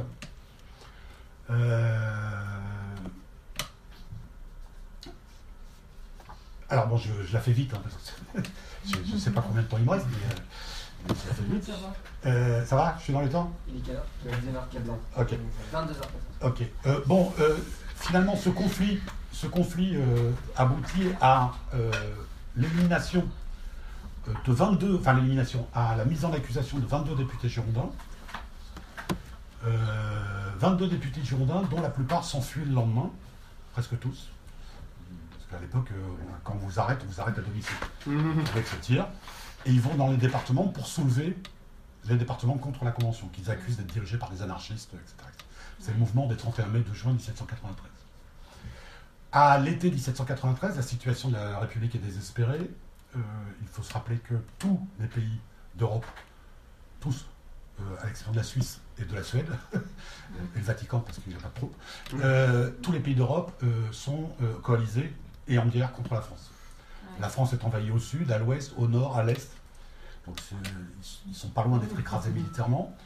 Dans le même temps, les insurrections créées par les Girondins en Normandie, à Lyon et en Provence ne contribuent pas évidemment à faciliter le boulot de la Convention. Et entre-temps, a éclaté euh, l'insurrection et la guerre civile en Vendée. Euh, une guerre civile qui éclate au point de départ parce qu'une grande partie de la population vendéenne refuse d'aller se battre. Qu'il y a la levée, on a- Convention a demandé à ce qu'on lève 300 000 hommes pour aller aux armées, parce qu'il y a eu plein de morts, hein, et les mecs ne veulent pas partir. Euh, parce qu'il y a eu une très forte opposition euh, en Vendée et en Bretagne à un certain nombre de mesures révolutionnaires, en particulier la, politique religieuse. Euh, ils sont très attachés aux curés qui n'ont pas prêté le serment civique. Et donc, on a ici une région donc, qui deviendra par la suite la Vendée, qui se soulève. Et donc, on est en pleine guerre civile, guerre étrangère. Donc, euh, euh, c'est à ce moment-là que Marat est assassiné à Paris par euh, Charlotte Corday. Le Pelletier de Saint-Fargeau avait été assassiné le 21 janvier 93. Donc, on est dans une situation terrible. Et c'est à ce moment-là qu'on va décider de créer un truc qui s'appelle le Comité de salut public. Ce comité de salut public, c'est un comité parlementaire, ça n'est pas un gouvernement. Ce ne sont pas des ministres, ce n'est pas un pouvoir exécutif. C'est un comité parlementaire. Alors d'abord, il a 11 membres, après il a 12 membres. pardon. D'abord, il a 12 membres, après il a 11 membres. Euh, Robespierre, au départ, n'en fait pas partie. C'est un comité de députés qui se réunissent entre chaque séance pour proposer des mesures d'urgence de salut public. Mais à charge de les présenter devant la Convention. C'est-à-dire que c'est pas le comité de salut public qui décide de rien tout seul. Il propose des mesures et la Convention les adopte. Là aussi, il y a une espèce de mythe du comité de salut public et une espèce de dictature qui dirige tout. C'est pas vrai. C'est un comité parlementaire. Et la preuve, c'est que la Convention renouvelle ou ne renouvelle pas les membres du comité tous les deux, toutes les, tous les deux mois. S'ils ne sont pas d'accord avec le fait que le machin soit dans le comité, ils le changent. Et d'ailleurs, ça s'est fait à plusieurs reprises. Et Robespierre entre dans le comité de salut public le 27 juillet 1793. Et c'est à ce moment-là que la légende va expliquer que Robespierre devient le chef du comité de salut public. Ce qu'il n'est absolument pas. Il est un des douze membres du comité de salut public. Un des douze membres. Or, ce comité de salut public, il travaille dans l'urgence, il travaille de manière collégiale. Euh, il y a des historiens qui ont cherché en long, en large, au travers, en disant Ah tiens, Robespierre, il a signé tel arrêté, mais il n'a pas signé tel autre. Ça veut dire que là, il n'est pas d'accord. là, il est d'accord. En fait, c'est impossible parce que les mecs travaillent dans l'urgence, dans l'urgence, ils travaillent la nuit. Euh, ah bah tiens, euh, tiens j'ai préparé ce décret, signe-le, j'ai préparé ce décret, signe-le. Et donc en fait parfois il y a un mec qui a signé, parfois il y en a deux, parfois il y en a trois, parfois il y en a euh, quatre ou cinq parce qu'ils étaient là tout simplement. Euh, les autres étaient, allés pioncer. Vous voyez ce que je veux dire? C'est un comité où il faut s'imaginer le bordel que c'est. Euh, ils sont 12 à essayer de prendre des mesures alors qu'il y a des millions de mecs qui sont en guerre dans tous les sens. Et donc, euh, Robespierre n'est pas du tout le chef du comité de salut public. En revanche, il est un personnage d'une extraordinaire popularité. Parce que depuis 1789, il apparaît comme le mec qui a défendu les intérêts du peuple. Voilà. Donc, il est. Quand Robespierre parle, on l'écoute. Mais ça ne fait pas de lui ni un dictateur, euh, ni un tyran, ni tout ce que vous voulez. Ça, c'est inventé juste après sa mort. À l'époque, il est un des membres du comité de salut public, et d'ailleurs, y compris à l'intérieur du comité de salut public, sur tout un tas de mesures, il est en minorité. C'est d'ailleurs ce qui arrivera quelques mois plus tard, puisque le 9 Thermidor, c'est-à-dire en juillet 1794, euh, à un moment donné, il est déclaré, euh, là aussi je vous la fais court parce que euh, je suppose que vous poserez des questions là-dessus, à un moment donné, il y a un conflit à l'intérieur du comité de salut public entre différentes lignes politiques, un conflit à l'intérieur de la Convention entre différentes lignes politiques, et ça se traduit par la mise hors la loi de Robespierre, c'est la mise en accusation de Robespierre. Le 9 Thermidor, il est accusé de se battre contre le comité. Pourquoi? Parce que ça fait six semaines qu'il n'y va plus, il est en désaccord avec ce qui se passe, il n'est pas d'accord avec ce qui s'y fait, ça fait six semaines qu'il n'y va plus, et ça fait six semaines qu'au Club des Jacobins, il critique le comité. Et donc, Robespierre, à ce moment-là, apparaît à plein de députés comme un mec qui, euh, qui veut la jouer perso, qui veut la jouer solo, qui veut la jouer euh, contre le comité, qui est l'expression de la Convention. Et c'est pour ça, c'est pour ça que c'est extrêmement facile pour les ennemis de Robespierre à ce moment-là, qui sont, soit dit en passant, les, mecs les plus terroristes et les plus compromis dans la, dans la répression politique. C'est-à-dire que les mecs, ils l'ont fait tomber ils l'ont pas fait tomber pour arrêter la terreur, ils l'ont fait tomber pour qu'elle continue, et pour qu'eux sauvent leur, euh, sauvent leur, leur si vous me permettez l'expression. Je ne sais pas si tu pourras couper ça euh, quand tu mettras ça en ligne. Euh, des gens comme Fouché, des gens comme Talien, ce sont, ça a été des, des gens qui ont, qui ont, commis des atrocités en Provence. C'est eux qui attaquent Robespierre. Alors pourquoi? C'est là aussi une très grande question, très débattue. Les historiens ne sont pas tous d'accord là-dessus. Peu importe. Il est mis hors la loi, on ne lui permet même pas de, de prononcer son discours. Il, pardon, il, il, pardon, excuse-moi, je me suis mal exprimé. Il est mis en accusation. Il est mis en accusation. Par la donc, Convention. Par la Convention. Il est mis en accusation, donc il est mis en tôle. Euh, enfin, il est, il, est, il est, envoyé à la prison. Euh, pendant ce temps-là, euh, ce qui se passe dans Paris, c'est qu'il y a une insurrection d'une partie de la commune de Paris, d'une partie des sections de Paris, pour faire libérer Robespierre, Saint-Just et une douzaine d'autres députés qui ont été arrêtés. Euh, là aussi, je ne peux pas trop développer. Cette insurrection fait que la Convention décide la mise hors la loi. Qu'est-ce que c'est la mise hors la loi? C'est un terme juridique qui dit que toute personne mise hors la loi, une fois qu'on a constaté son identité, on n'a pas besoin de lui faire un procès, on peut l'exécuter. C'est le truc qui. C'est le. C'est le truc. Euh, voilà. Et donc, il se trouve que l'insurrection de la commune de Paris échoue.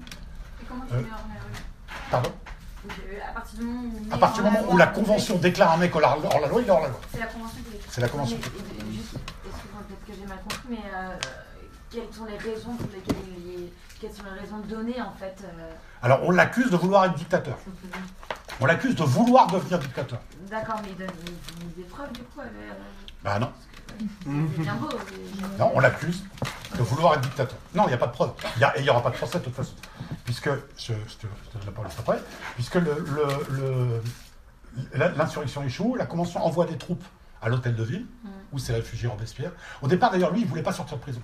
Mais il aurait pu s'échapper à un moment. Non, non, non. Non, lui, il ne voulait pas sortir. Il voulait rester en prison pour être jugé, justement.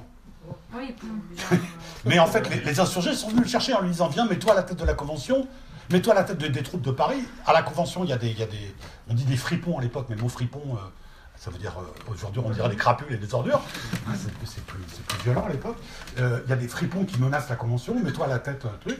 Il se réunit avec Saint-Just, avec quelques-uns de ses amis. Mais ça marche pas. Les troupes de la Convention arrivent et c'est à ce moment-là qu'il est. Alors, est-ce qu'il a essayé de se suicider? Est-ce qu'il s'est pris un coup de, pistolet d'un gendarme? On ne sait pas exactement. Personne n'a été capable de le savoir. Il euh, y a certains ont. Y a, euh, le bas qui essaie de se jeter par la fenêtre pour se suicider, il réussit que se casser la jambe. Sans juste reste assis sur sa chaise et il attend que ça se passe. Il est complètement. Euh, hein donc ils sont tous mis dans une charrette et ils sont exécutés le lendemain. Donc Robespierre meurt le 10 Thermidor, le 28 juillet 1794, en étant mis hors la loi, comme ayant voulu être dictateur et tyran. Donc il n'y a pas eu de procès, il n'y a rien eu. Voilà. Alors, oui. Là, justement, la fameuse terreur, c'est qu'est-ce qui fait qu'on bascule dans la terreur? C'est que alors, le, comité de salut public prend des mesures. Euh... Alors, le concept même de terreur, il, beaucoup d'historiens le remettent aujourd'hui en question. Pour euh, une raison toute simple, c'est que euh, à aucun moment, d'abord, personne n'est capable de dire quand est-ce que ça commence et quand est-ce que ça finit. Ce qui est quand même un problème pour un phénomène c'est important, et personne n'est capable de dire ce que c'est. Alors, il y a des gens qui parlent de système de la terreur. La terreur n'a jamais été un système. Des gens qui parlent de règne de la terreur. La terreur n'a jamais été un règne. La terreur, c'est un mot d'ordre, en fait. Le 5 septembre 1793, les sans-culottes de Paris demandent à la Convention de mettre la terreur à l'ordre du jour, c'est-à-dire de prendre des lois répressives contre les accapareurs, c'est-à-dire ceux qui plantent le blé et qui affament le peuple, les agioteurs, c'est-à-dire ceux qui font baisser euh, la valeur de la monnaie euh, papier qu'utilisaient les, couches populaires, et ceux qui sont des contre-révolutionnaires. Donc ils demandent des lois répressives. Et c'est pour ça qu'ils disent mettons la terreur à l'ordre du jour. Mais comme on l'a montré, comme plusieurs historiens l'ont montré, comme je le dis depuis à peu près 30 ans, il y a de plus en plus de gens qui aujourd'hui qui disaient la même chose que moi, la Convention, ce jour-là, ne décide pas de mettre la terreur à l'ordre du jour. Il n'y a pas de décret qui met la terreur à l'ordre du jour. La Convention décide, dit aux, sans-culottes, il dit OK, on va y réfléchir, on va faire des lois. A le mot terreur qui apparaît dans les textes. Le mot terreur apparaît dans, dans le, la pétition des sans-culottes. Hein, voilà. Et les députés disent OK, OK, on va mettre la terreur du jour, mais il n'y a pas de décret. Donc il n'y a pas. Le, système de la terreur, ça n'existe pas. En fait, le premier mec qui utilise l'expression système de la terreur, c'est Barrère qui l'utilise le lendemain de l'exécution de Robespierre pour dire nous venons de mettre fin au système de la terreur. C'est-à-dire que le terme système de la terreur, règne de la terreur, terreur avec un T majuscule, c'est Talien qui l'invente une semaine après la mort de Robespierre pour dire c'était Robespierre la terreur. Il nous a tous terrorisés, on avait tous peur. Voilà. Donc la terreur avec un grand T, c'est une, invention postérieure. Maintenant, attention, ça ne veut pas dire que dans cette période dite de la terreur, il n'y a pas eu de loi répressive, il n'y a pas eu de la guerre, il n'y a pas eu des massacres, et il n'y a pas eu euh, de la guillotine, et il n'y a pas eu des tribunaux extraordinaires. Bien évidemment, il y en a eu. C'est pas la question. Mais les contemporains, eux, ils n'appellent pas ça la terreur. Eux, ils appellent ça des lois répressives. Euh, des lois contre les traîtres, des lois contre les accapareurs. Euh, Est-ce que c'est est-ce que c'est plus justement contre des gens qui profitent un peu de, ce moment-là ou contre des gens qui ne veulent pas se battre et qui. Enfin, le Tu veux dire la répression? Ouais. Ah bah c'est hyper, compliqué. C'est hyper compliqué. Parce que les zones, les zones où tu as une guerre civile, tu as une guerre civile. C'est-à-dire quand tu prends des, des Vendéens les armes à la main, ben, tu les flingues, c'est la guerre. Euh, à Lyon, quand tu as une émeute royaliste, euh, quand les troupes rentrent, ben, les mecs qui prennent les armes à la main, ils les flinguent. C'est la guerre. À côté de ça, tu as une terreur dite légale, c'est-à-dire la terreur qui passe par le tribunal révolutionnaire, qui est un tribunal spécial chargé de juger les crimes contre-révolutionnaires. Il y a combien de morts? Alors, les historiens sont, sont à peu près d'accord pour dire qu'il y a eu 16 000 exécutions de la terreur légale ça, c'était à, l'avantage de la population. Enfin, c'était les révolutionnaires. On, ne peut pas dire, on peut pas dire ça comme ça. Tu, ne peut pas dire ça comme ça. Euh, tu peux pas te poser la question comme ça. disons que le tribunal révolutionnaire a condamné ces mecs-là à la mort. Après, est-ce qu'ils étaient coupables? Est-ce qu'ils étaient innocents? Euh, Vraisemblablement, il y avait des coupables dans le tas, mais coupables de quoi? Euh, Il y a une loi qui s'appelle la loi des suspects, dont le contenu est quand même très très général. C'est-à-dire qu'un mec qui a volontairement et de manière, pas en étant sous le soir après avoir bu un coup, hein, mais qui euh, euh, volontairement a expliqué Vive le roi, bas la révolution, s'il le dit un peu trop souvent et trois, quatre fois, euh, il peut passer devant le tribunal révolutionnaire, si le gars était bourré et qu'il il dit non, non, je me suis trompé, j'ai un peu trop bu, on va pas le envoyer devant le tribunal révolutionnaire, si tu veux. Donc, c'est à la fois des crimes d'opinion, entre guillemets, mais c'est aussi des crimes euh, concrets. C'est des mecs, des mecs qui ont été pris les armes à la main, des mecs qui ont conspiré, des mecs qui ont donné de l'argent aux émigrés, etc. mais tout ça est très, est très divers. On ne peut pas appeler ça la terreur avec un T majuscule, c'est pour ça que ça ne veut rien dire. Parce que les, les, les, raisons des exécutions, il y en a des centaines et des centaines. Mais pour vous donner un ordre de grandeur, il y a eu 16 000 exécutions à peu près euh, dans ce qu'on appelle la terreur judiciaire, la terreur légale. C'est-à-dire, il y a eu des tribunaux, qui ont renvoyé des gens à la condamné des gens à mort. Euh, mais il y a eu évidemment beaucoup plus de morts, euh, parce qu'il y a la guerre civile. Mm. En Vendée, il y, a, il y, a, 170 000 morts. 170 000 morts, blancs et bleus. Hein. Blancs et bleus. Ah oui, bah c'est une guerre civile, qui se tuent, ils se massacrent. c'est une guerre civile en général. à Lyon, il y a eu 10 000 morts. Je crois que c'était 300 000. La Vendée? Non, non, non, c'est un chiffre fantaisiste. C'est un chiffre fantaisiste. Non, 170 000 à peu près, les historiens sont d'accord à peu près sur cette ordre de grandeur. 170 000 blancs et bleus. et il ne faut pas oublier par ailleurs que. il y a les frontières, Pardon Il y a les gares. Et ce que j'allais dire, aux frontières, il y a 400 000 morts. C'est-à-dire entre les Prussiens, les, je, dis bien que 16 000 morts exécutés, ça fait beaucoup de morts. On est bien d'accord, ça fait, c'est une répression très violente et on est tous horrifiés de penser qu'il y a 16 000 mecs qui ont été guillotinés ou fusillés. Mais il ne faut pas oublier que pendant ce temps-là, il y en a même 400 000 qui se font tuer sur les frontières Donc ça, je ne cherche pas à atténuer le truc. Je dis que simplement, c'est pas euh, aussi simple que ça. Tu as dit 70 ou 170 170 000 en Vendée. Qui c'est qui gérait les armées à ce moment-là? Bah, l'Assemblée, le, le, le, représentant, il y avait des, généraux euh, qui étaient Il y avait des généraux, mais les généraux étaient soumis au pouvoir législatif, qui était l'Assemblée. C'est l'Assemblée et le Comité de salut public, qui était un comité parlementaire, qui donnaient les ordres aux généraux. Comment est-ce qu'on peut expliquer qu'avec autant de crises internes, de guerres civiles et autant d'ennemis la France est tenue le coup C'est qu'il y avait. Euh, ah, c'est que, c'est euh, que d'abord il y avait 28 millions d'habitants, comme tu le dis. Plus que dans les autres pays. C'est-à-dire que la France est le pays le plus peuplé d'Europe à l'époque. Euh, non. En 89, il y, a moins de 28, 000 habitants, 28 millions d'habitants en Russie, en Russie d'Europe. la France est le pays le plus peuplé à l'époque. Démographiquement, c'est un monstre. Et parce que, eh ben, tout simplement, l'immense majorité de la population elle veut pas que le roi revienne, elle veut pas que les nobles reviennent, elle veut pas que les prêtres reviennent. Ils sont peut-être pas forcément d'accord avec la République et la Révolution. Euh, si tu veux, les, révolutionnaires, c'est toujours une minorité. C'est toujours une minorité agissante. Mais l'immense majorité de la population qui est derrière, le paysan à qui on a supprimé euh, les droits qu'il payait sur la terre, à qui on a donné le droit de chasse, à qui on a donné la propriété de la terre, à qui on a viré le seigneur, à qui on a viré la dîme. Il veut pas, lui, que les curés reviennent et que les nobles reviennent. il veut, alors, il n'aime pas quand les révolutionnaires viennent piquer son cheval. Hein. Attention. Il n'aime pas quand on vient lui réquisitionner son blé. Mais dans l'ensemble, s'il a le choix, il préfère ceux qui lui ont donné la terre que ceux qui veulent la, lui piquer. Donc fondamentalement, même si, les même si les révolutionnaires sont des minorités agissantes, incontestablement, dans, dans, la plus grande partie du pays, il y a un soutien politique. Alors, avec des exceptions. La Vendée en est, en est un. Où tu as une bonne partie de la population qui est totalement contre la révolution. Pour un tas de raisons. C'est pour ça que la croix vendéenne, non, un sigle un peu royaliste ou... Bah, tu as le cœur, tu as le sacré cœur de Jésus. Hmm. C'est le symbole des Vendéens. C'est-à-dire un cœur avec la croix dessus. La, la question religieuse est très importante. Bon, là, je ne l'ai pas abordé, mais. Voilà. Donc, alors, combien de temps il me reste? Est-ce qu'il me reste 2-3 minutes? Euh, Oui, largement. Je peux vous montrer. Je voulais terminer en vous montrant quelques images. Ouais, bah vas-y, termine. Euh. D'accord, je voulais terminer en vous montrant quelques images. Alors ça, c'est une image de Robespierre. On n'est pas sûr que ce soit son portrait. C'est peut-être son portrait qui a été peint vers 1787. Bon, un, bon avocat de province euh, qui joue avec un, petit chien bien habillé. pas avec luxe, mais bien habillé. Euh, oui, bah, c'est la culotte à l'époque. Hein, tout le monde porte la culotte avec euh, la redingote.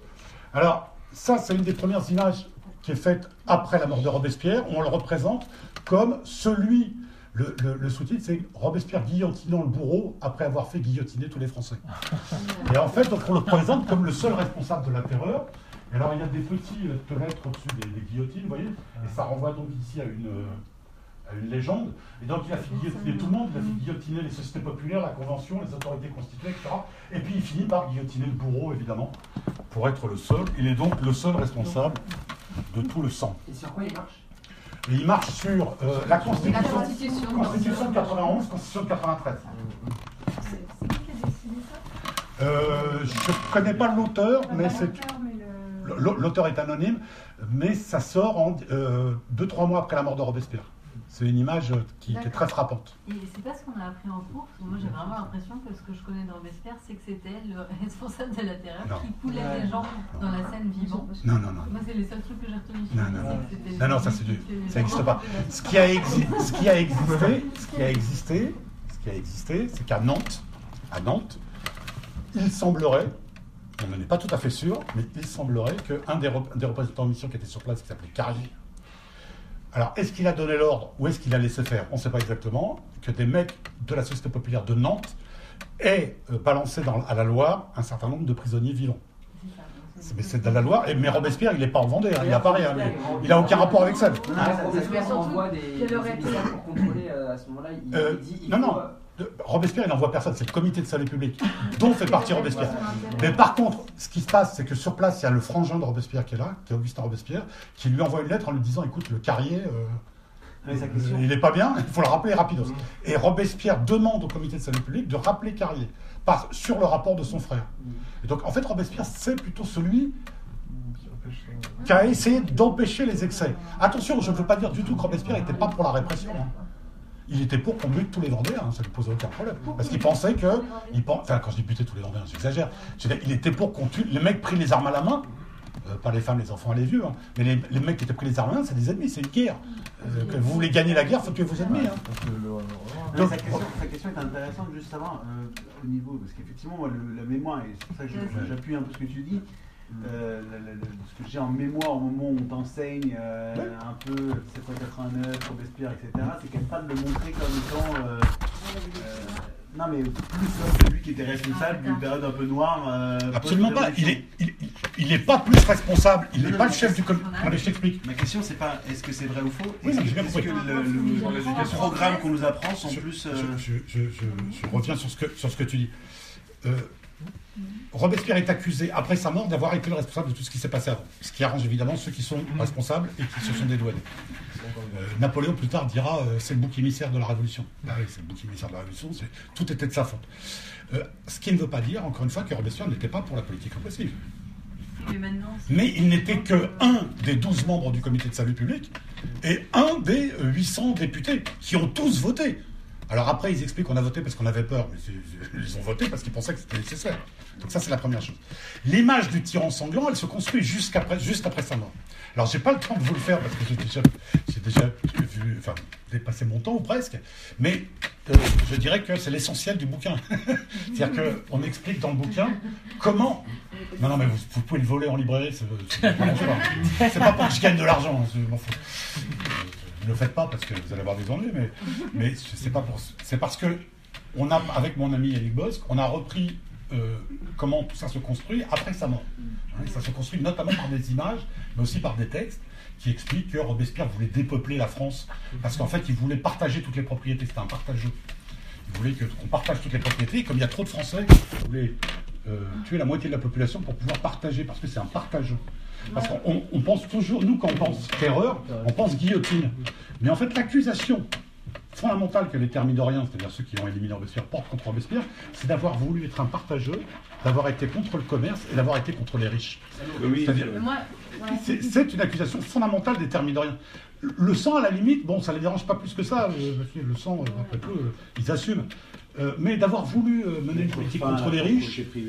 voilà. Mais est-ce qu'ils ne voulaient pas juste plutôt la, répartition des, la répartition des droits Robespierre, c'est pas un communiste c'est pas un partageux, c'est pas. Mais il a défendu un certain nombre de positions qui tendaient à limiter ce qu'on appellerait nous des inégalités sociales. Et il voulait une redistribution aux plus indigents, notamment il a soutenu ce qu'on appelle les lois de Ventose, qui était une redistribution aux indigents des biens des émigrés qui avaient été confisqués. Et tout ça, il y a un tas de conventionnels à qui ça n'a pas plu du tout.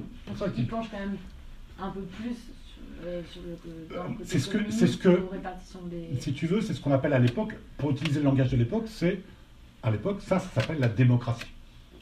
Hmm. C'est ça qu'ils appellent la démocratie. Euh, pour utiliser un truc qui serait un oxymore pour eux, parce que pour eux ça veut dire la même chose, c'était les républiques démocratiques et sociales. Mais pour eux, le mot de république, il a un sens social. Parce que pour Robespierre, il le dit dans un de ses discours, il n'y a pas de république lorsqu'il y a des indigents. Lorsqu'il y a des pauvres dans une société, il n'y a pas de république.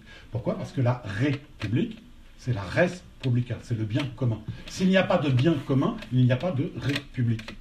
Et donc, Robespierre, c'est pas quelqu'un qui veut supprimer la richesse. C'est pas quelqu'un qui veut supprimer la propriété privée. C'est pas quelqu'un qui veut supprimer le commerce. C'est quelqu'un qui veut des lois qui encadrent et la propriété et le commerce, etc., etc., au bénéfice des plus pauvres et des plus indigents. Donc, c'est pas un communiste, pas, il n'est pas pour la répartition des terres. Mais il est pour, en revanche, qu'il n'y ait pas un mec qui possède des terres, a plus savoir qu'en faire et que les autres n'en aient pas. Tu vois? C'est un républicain au sens de l'époque. C'est un républicain social au sens de l'époque. Aujourd'hui, moi, dans ce que tu viens de me dire, c'est comme ça que c'est l'image que je m'en fais. C'est un républicain social. Mais à aucun moment chez Robespierre, tu as une théorie de la loi agraire, par exemple. Il ne dit pas qu'il faut, partager les terres. Il est contre. Il dit, il dit ça sert à rien. Partager les terres, de toute façon, les inégalités vont réapparaître. Lui, il n'utilise pas le terme inégalité, mais c'est ça qu'il veut dire. Il veut, par exemple, il veut par exemple faire des lois pour euh, limiter les héritages. il veut faire des lois pour créer. Par exemple, il est favorable à l'impôt progressif. Totalement progressif. Euh, on l'a toujours pas aujourd'hui, l'impôt progressif, euh, soit dit en passant. Euh, il veut des lois pour limiter le nombre de grandes fermes. Éviter qu'il y ait des mecs qui aient des concentrations de propriétés rurales tellement grandes qu'ils affament tous les travailleurs agricoles autour. Mais, hein, mais, mais ça n'est pas quelqu'un qui veut limiter la propriété, hein, du tout. Est-ce qu'il y a un Robespierre du XXIe siècle? Non. Ça, vous dit qu'on prenne un dernier tour de questions Comme ça, il répond à ce qu'il peut. Et...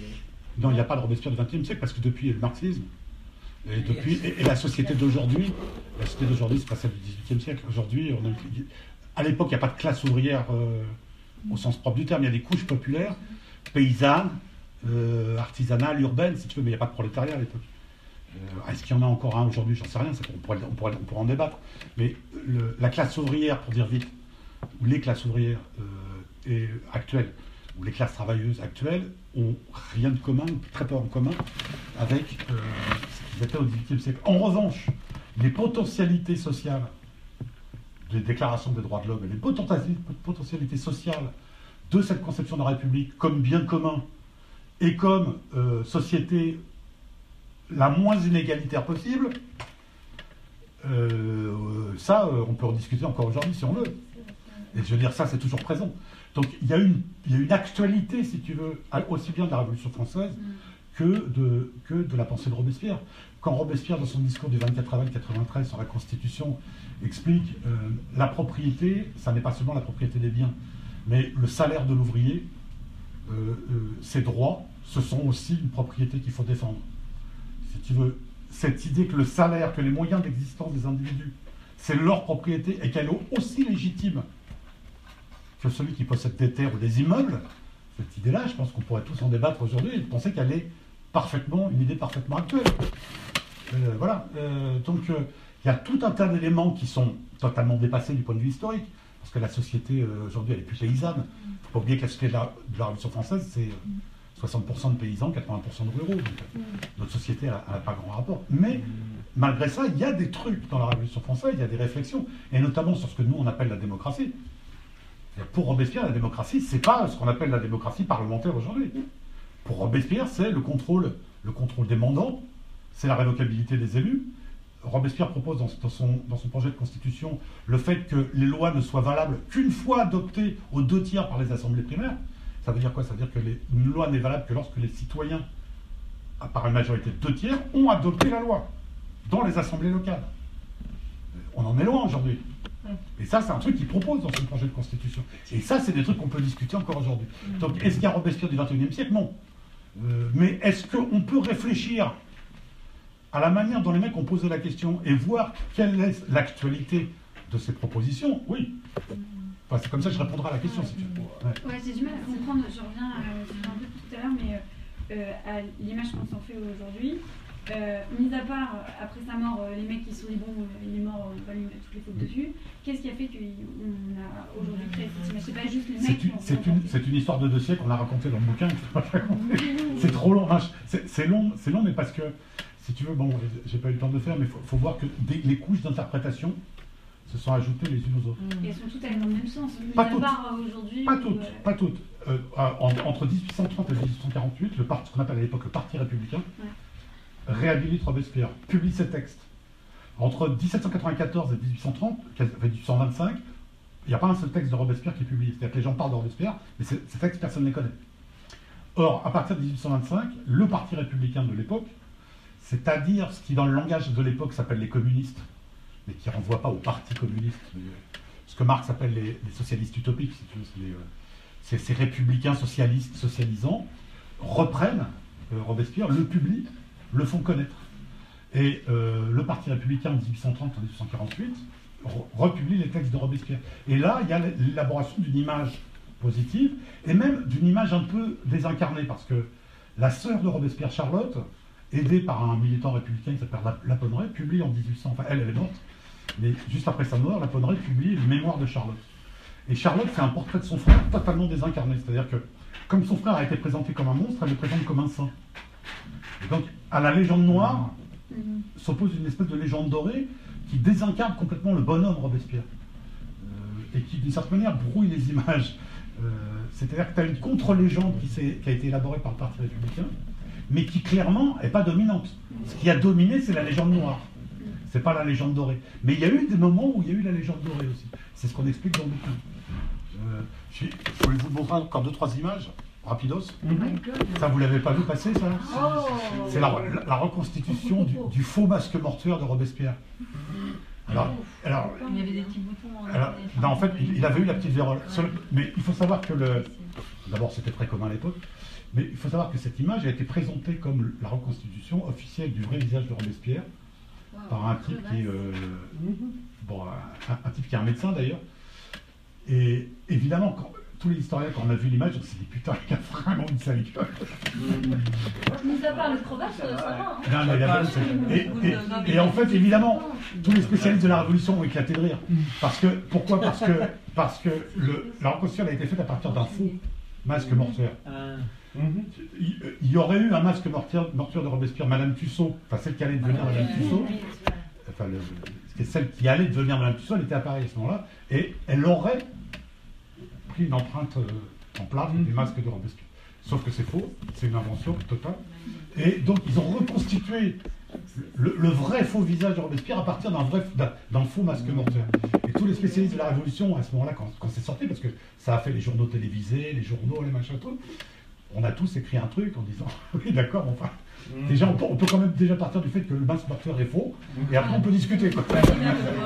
Hein la tête elle a été découpée déjà Eh ben, alors, euh, ils, ont, ils ont, comme, ils comme la convention avait la trouille que Robespierre est une espèce de martyr, etc., ah ils l'ont balancé. Hein bah oui, il, était, il était populaire quand même. Ils l'ont balancé dans une fosse commune, on ne sait pas exactement laquelle. Mm. il, est, fort possible que ce soit euh, celle qui est dans laquelle il y a aussi d'ailleurs le corps de, Louis XVI, celui en passant. Ah euh, et on a balancé de la chaux tout de suite dessus, pour éviter qu'il euh, y ait le la moindre relique ou le moindre. Donc, il est quasiment certain, il est quasiment certain qu'il n'y a jamais eu de masque. On est à 99,5% sûr qu'il n'y a pas eu de masque mortuaire de Robespierre, donc c'est un pipeau quoi. Madame Tussaud, elle, a commencé en faisant des masques mortuaires? Euh, Madame Tussaud, elle était. En fait, Madame Tussaud, c'était. C'est pas elle qui faisait les masques, c'était son mari, qui était un, un sculpteur. Et elle vivait à Paris à ce moment-là avec son, avec son futur mari. Elle n'était pas mariée encore à l'époque. Et, euh, en fait, Madame elle a créé son musée à Londres après. Euh, après, après, mais à ce moment-là, elle était à Paris. Et effectivement, elle était à Paris à ce moment-là, hein, c'est pas la question. Mais il n'y a quasiment aucune chance pour qu'elle ait le masque mortuaire. Mais des faux masques mortuaires, il y en a des kilos de. Pas que de Robespierre, des faux masques de plein de personnages. Mais ce qui est drôle, c'est tout, tout le battage médiatique qui est autour de ça. Et, et par ailleurs, c'est pas étonnant que. Euh, c'est pas étonnant qu'il avait une aussi sale. Alors, ça, c'est une représentation dont l'historien estime qu'elle pourrait ressembler vaguement à Robespierre. C'est celle qui est au musée Carnaval. Il y a, parce qu'il n'y a jamais de, de, peinture. Euh, il y en a quelques-unes, mais la, une des particularités de Robespierre, et ça c'est une particularité de lui en tant que personne, c'était quelqu'un qui n'était pas du tout un mondain, il n'était pas du tout dans les cercles, etc., etc. Au début, un petit peu au début de la Révolution, mais il n'aimait pas tellement ça. Et à chaque fois qu'on l'invitait, il avait tendance euh, à se débliner, il n'aimait pas tellement ces trucs. Et donc, contrairement à d'autres qui ont été beaucoup portraiturés, lui, il a été très peu.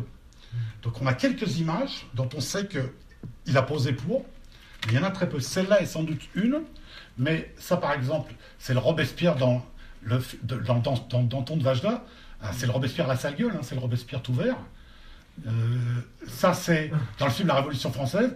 C'est aussi un Polonais d'ailleurs, c'est marrant. Hein, ils sont choisi deux Polonais pour interpréter Robespierre, soit dit en passant. C'est dans le film La Révolution française de Robert Enrico. Ça, c'est un buste dont on sait qu'il a posé pour. Euh, c'est vers 1791 là aussi, on pense que c'est une des images qui lui ressemble pas mal.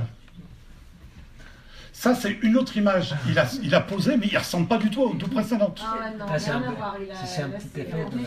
Là, il a un petit côté joufflu, euh, etc. Mais euh, est-ce que c'est cette image-là qui est plus ressemblante ou celle d'avant? On ne sait rien.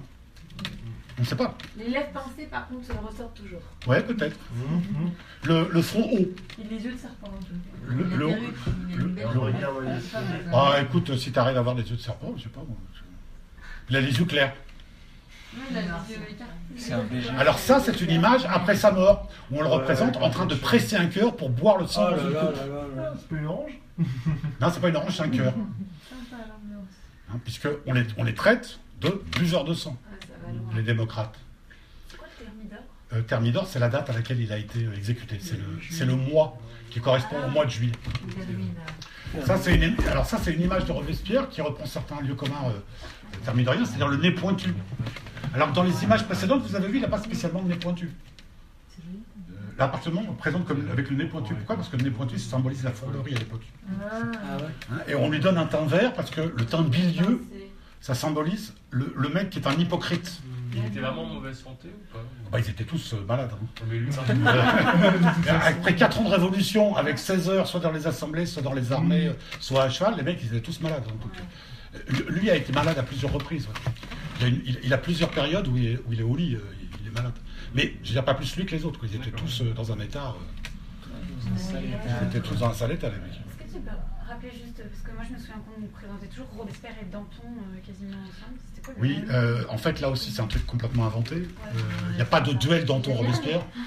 Il n'y a pas de duel Danton-Robespierre. Danton c'est plutôt un. Robespierre aimait plutôt bien Danton d'ailleurs. Et puis il n'y a pas du tout de correspondance. Danton c'est un personnage essentiellement parisien. Robespierre c'est un personnage connu nationalement.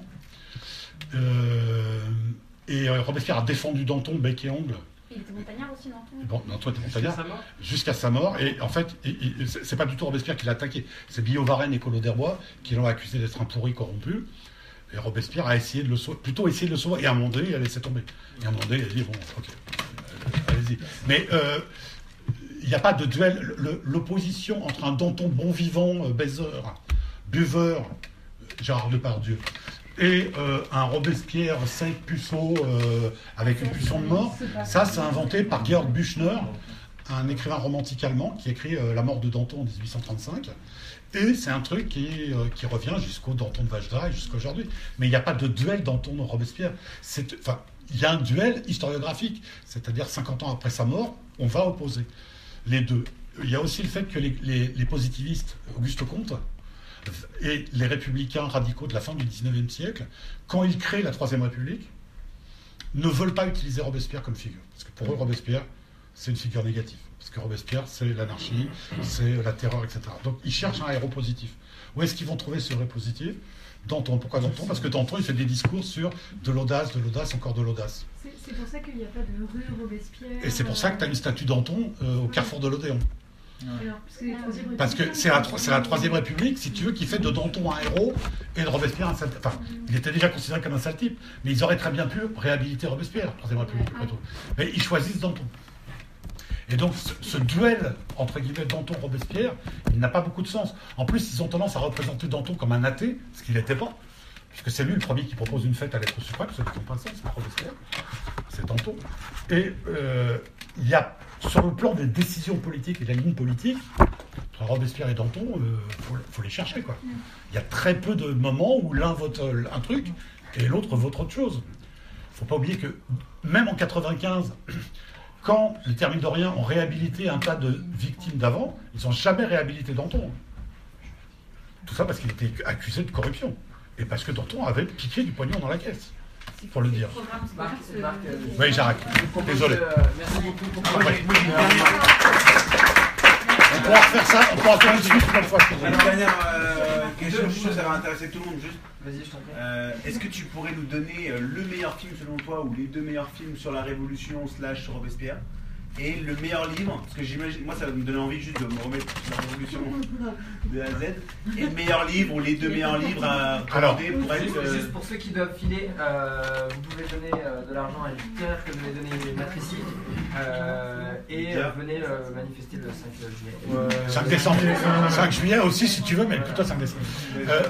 alors, les meilleurs films, d'abord, il n'y en a pas beaucoup des bons films.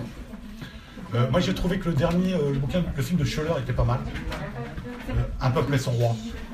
J'ai trouvé ça pas mal. Je trouvais ça pas mal. Je trouvais qu'il y avait de belles scènes. Euh, bon, c'est pas un chef-d'œuvre, mais il y avait de belles scènes. Euh, à part ça, euh, j'ai bien. Alors, mais ça n'a rien à voir avec ça. C'est l'adieu, l'adieu à la reine. Le film de Jaco. Le film de Jaco sur, sur Marie-Antoinette, qui est vachement bien. Mais L'adieu à la reine ou- Ouais, les, adieux, les, adieux, les adieux à la reine. C'est un très beau film, mais qui, mais qui, est, qui est le début de la Révolution, mais vu, vu de Versailles. Et vu, et vu de la reine Marie-Antoinette. Donc évidemment, ça donne une vision. C'est une euh, vision, ouais, une vision bien. c'est une vision d'en haut, mais le film est très beau, moi je trouve. Enfin, ça, ça, après, c'est mon goût. C'est un documentaire. Hein C'est peut-être un documentaire, Non, non, non, non. C'est un livre. Non, t'as- pas de bon. T'as pas Il de n'y a pas de bon. Et en livre Et alors en livre, si tu veux, euh, la dernière biographie, euh, la dernière biographie de Robespierre qui est publiée par euh, Hervé Levert, c'est très bien. Hervé Levert. Levert, L-E-U-W-E-R-S. C'est un prof euh, de Lille. Il a publié une biographie de Robespierre chez Fayard. Le bouquin est vraiment bon. Le. Et sur la Et Révolution. sur la Révolution française en général, moi, il y, a il y a un petit bouquin que j'aime bien. Euh, c'est le bouquin de Jean-Paul Berthaud, B-E-R-T-A-U-D. B-E-R-T-A-U-D. Jean-Paul Berthaud. Ça s'appelle euh, La Révolution française. C'est un petit, un petit bouquin de poche euh, euh, chez Tempus. Et c'est- ça, ça prend euh, jusqu'à quelle date? Ça va jusqu'à jusqu'à Bonaparte. Jusqu'à Bonaparte, trop bien. Et moi j'aime bien ce petit bouquin-là. C'est c'est ce que je conseille à mes étudiants.